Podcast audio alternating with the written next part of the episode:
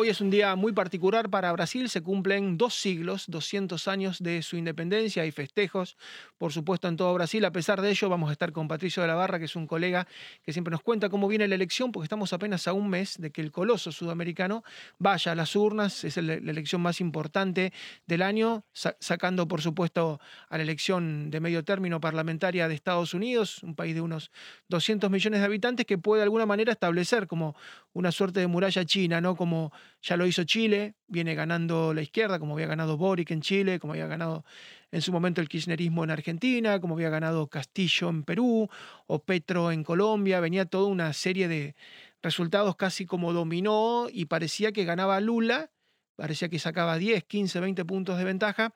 Las últimas encuestas hablan de un empate técnico con un margen de error del 2%, prácticamente están iguales Lula mm, y Bolsonaro, el actual presidente que busca la reelección.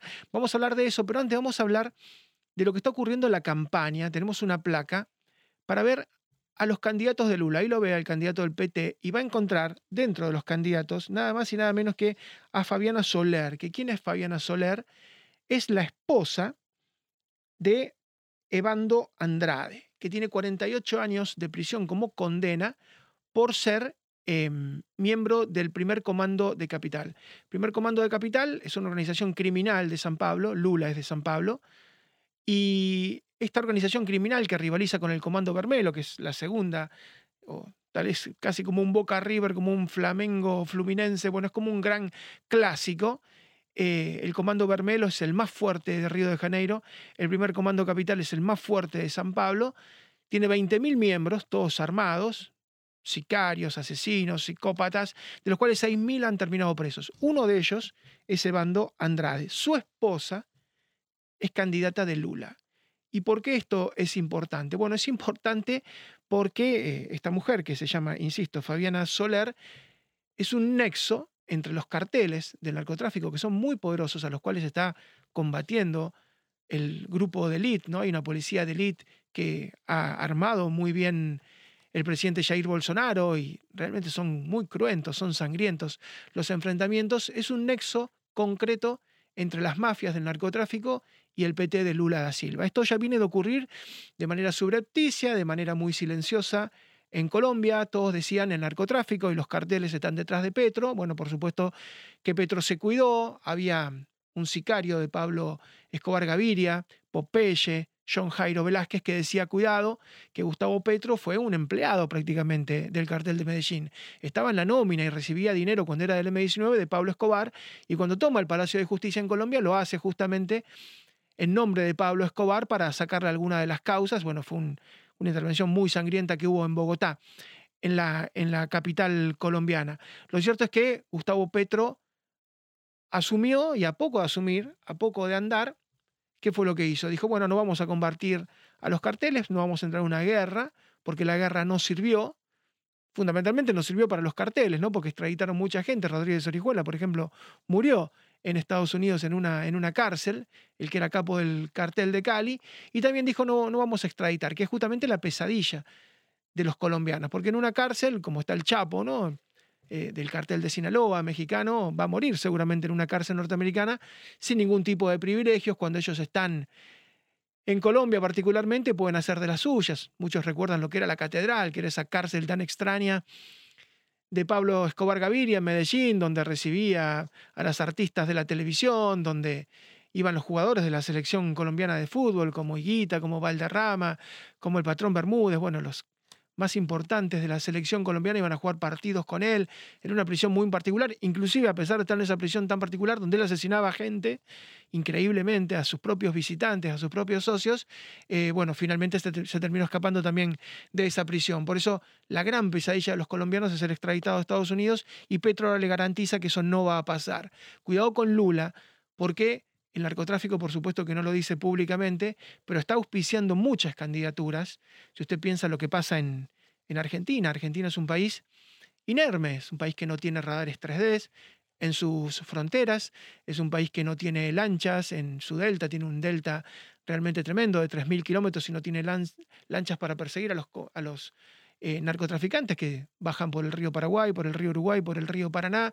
Es una zona de muchísimos ríos muy torrentosos donde la droga viene fundamentalmente de Paraguay, en algunos casos de, desde Bolivia, no tiene escáneres, Argentina, para defenderse tampoco, no tiene campañas antidroga, no tiene fiscalías antilavado, es un, es un país rendido ante la droga, donde los municipios kirchneristas del oficialismo recomiendan que los chicos eh, se droguen de a poco y con, con droga de buena calidad. Aunque parezca increíble, esta es la campaña que hacen. Dicen drogate de a poco, trata de que haya trazabilidad, de ver que, como si el, narco tuviera de alguna manera una marca, que sea droga de buena calidad, no te drogues tanto, eh, hacerlo de manera pausada. Bueno, eso es lo que ocurre en Argentina particularmente, donde el narcotráfico está en Telegram. Cualquier esquina que ustedes sepan en Buenos Aires, en Córdoba, en Rosario, en cualquier ciudad, eh, va a encontrar cómo rápidamente entra en Telegram y tiene un narco a 100 metros, a 200 metros, a 500 metros. Vamos a convocarlo a Patricio de la Barra y preguntarle en este día tan particular de celebración. ¿Cómo estás, Patricio? Hola, muy buenos días. Es un gusto de conversar con ustedes justamente en un día eh, tan significativo para Brasil. El 7 de septiembre la gente está en las calles eh, de uno u otro lado porque el país está muy polarizado conmemorando este, este nuevo aniversario patrio acá en Brasil. Y Patricio, te pregunto, las últimas encuestas hablan casi de un empate técnico entre Lula y entre Bolsonaro. Eh, da la sensación de que en el tour se dice, caballo que alcanza quiere ganar, que Bolsonaro viene desde atrás pero cada vez más cerca. Exactamente, exactamente. Bueno, eh, acá es difícil de creer un poco las encuestas por todo lo que ha sucedido en los últimos años. Recordemos que el propio 2018 no le daba mucha eh, posibilidad de que Jair Bolsonaro fuese presidente. Estábamos siempre muy atrás en las encuestas, pero a última hora pasó un una segunda vuelta y acabó venciendo al candidato que era eh, uno de los eh, más sólidos candidatos que se ha presentado en el último tiempo, que era eh, Fernando Haddad, que era del Partido de los Trabajadores y aglutinaba prácticamente toda la izquierda. Fue una sorpresa incluso para muchos el hecho que Jair Bolsonaro haya vencido y por una, una cifra tan alta, es decir, aproximadamente 60 millones de votos, eh, y que lo colocaron ahora nuevamente en carrera. Eh, está, eh, son dos candidatos bastante fuertes. Lula da Silva, que lo rescataron de, la prisión prácticamente con una, un filigrama jurídico y que está ahí. Es decir, mm, por lo menos en las, en las, encuestas está bien, pero en la calle, cuando tú ves la calle, la verdad es que yo creo que va a ser muy difícil que Lula da Silva retorne por todo lo que significa volver atrás en Brasil con todas eh, las acusaciones, las tres condenas, ya en tercera instancia, es bastante difícil que él pueda eh, volver y si vuelve, no sé si tendrá la posibilidad de hacer una buena composición para poder gobernar este país, que realmente va a ser muy, muy complicado. Recordemos que hay un proceso eh, todavía permanente contra él y contra los otros miembros que fueron detenidos en el proceso este de Lavallato. Entonces la situación yo creo que se va a hacer bastante incómoda. No sé cómo va a estar Brasil en los lo, días, pero... Lo estamos viendo, Patricio, en el debate que se hizo, que fue muy duro, pero donde Lula se perdió. En un par de veces como que quedó en blanco y el director de cámara lo salvó y la locutora también lo salvó. Le pasó la palabra a Bolsonaro que se reía. Eh, ¿Tiene este tipo de problemas de perderse estas lagunas, tal vez como tiene el, el presidente demócrata Joe Biden en Estados Unidos? Sí, la verdad es que tiene esos problemas y son bastante mm, recurrentes. ha tenido varias eh, intervenciones en las cuales él eh, ya no le permiten incluso hablar espontáneamente, como lo hacía siempre, como lo hace permanentemente.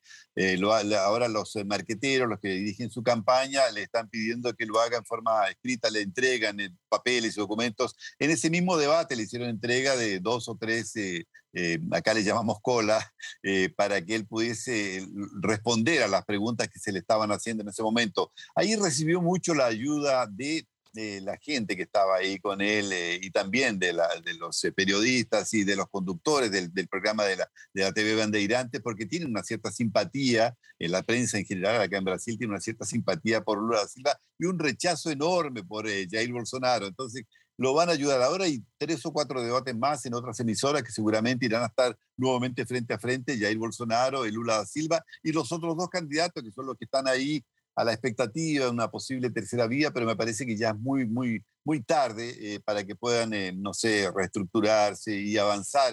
las indicaciones de voto lo, lo, dan con el 9% a Ciro Gómez y con el 4 o 3% a Simone Tebet, que es una senadora bastante combativa. Serían las dos alternativas dentro de los 12 candidatos que se han presentado en estos momentos acá en Brasil. Sí, da la sensación, Patricio, de que la primera vuelta va a ser como la segunda vuelta. Es decir, se va a polarizar todo en la primera vuelta y tal vez uno llegue al 50% porque no no hay mucho para, para el resto. Te dejamos celebrar que es un día muy importante ahí para ustedes y como siempre agradeciéndote por tu generosidad, tu tiempo y por los conceptos. Un gran abrazo, Patricio.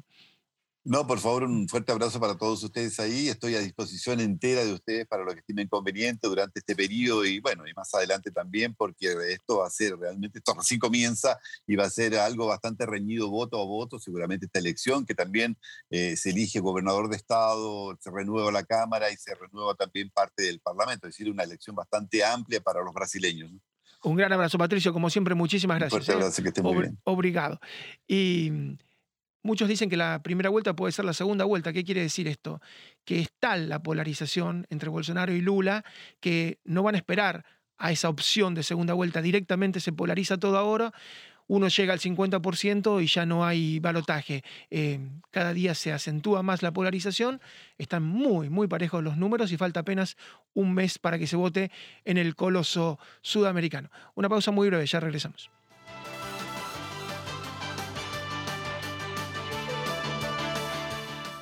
This podcast is a part of the C Suite Radio Network. For more top business podcasts, visit c-suiteradio.com.